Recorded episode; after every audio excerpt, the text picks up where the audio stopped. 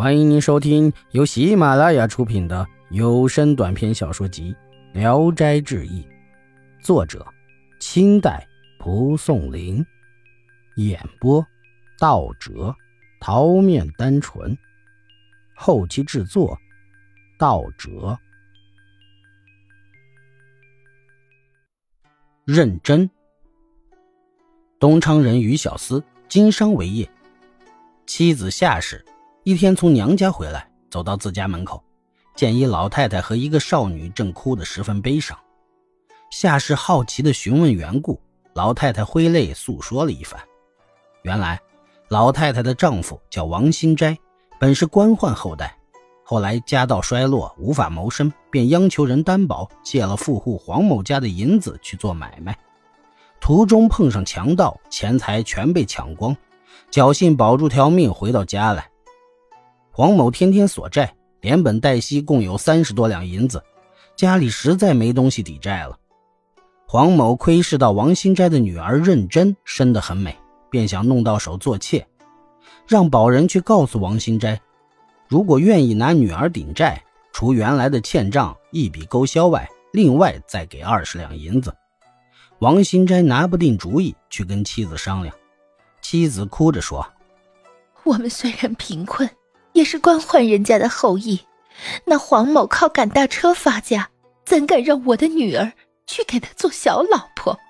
况且，认真早就有了女婿，你可不能擅自做主啊！先前本县副举人的儿子和王新斋很投机，生了个儿子叫阿卯，两人便定下了娃娃亲。后来，副举人去了福建做官，一年多就死在任上。妻子儿女回不来老家，与王家也就断绝音讯了。因此，认真长到十五岁还没嫁人。妻子提到这件事儿，王新斋无话可说，长吁短叹，合计着如何才能还上黄某的债。妻子说：“实在没法的话，我回娘家跟我的两个弟弟商量商量，请他们帮助。”王新斋的妻子姓范。他祖父曾在京城做过官，有两个孙子，家里富有田产。第二天，范氏带着女儿认真回了娘家，央求两个弟弟接济。两个弟弟呢，却任凭他伤心的流泪，连一句想帮忙的话都没有。范氏无法，大哭着返了回来，正好碰上夏氏询问，便又连说带哭的诉说了一番。夏氏听后，非常怜悯母女二人。见那少女生的柔媚可爱，心里更感到酸楚，便将他们母女请到自己的家，用酒饭招待，安慰他们说：“你们娘俩不要难过，我一定尽力帮助你们。”范氏还没来得及致谢，女儿认真已哭着跪倒在地。夏氏更加怜惜她，愁思着说：“我虽然略有点积蓄，但要拿出三十两银子也很困难，只得。”靠典当东西凑钱了。母女再三拜谢，夏氏和他们约定三天后来取钱。范氏母女走后，夏氏想方设法筹钱，也没敢告诉丈夫。三天后仍然没凑齐三十两银子，便打发人回娘家去跟母亲借钱。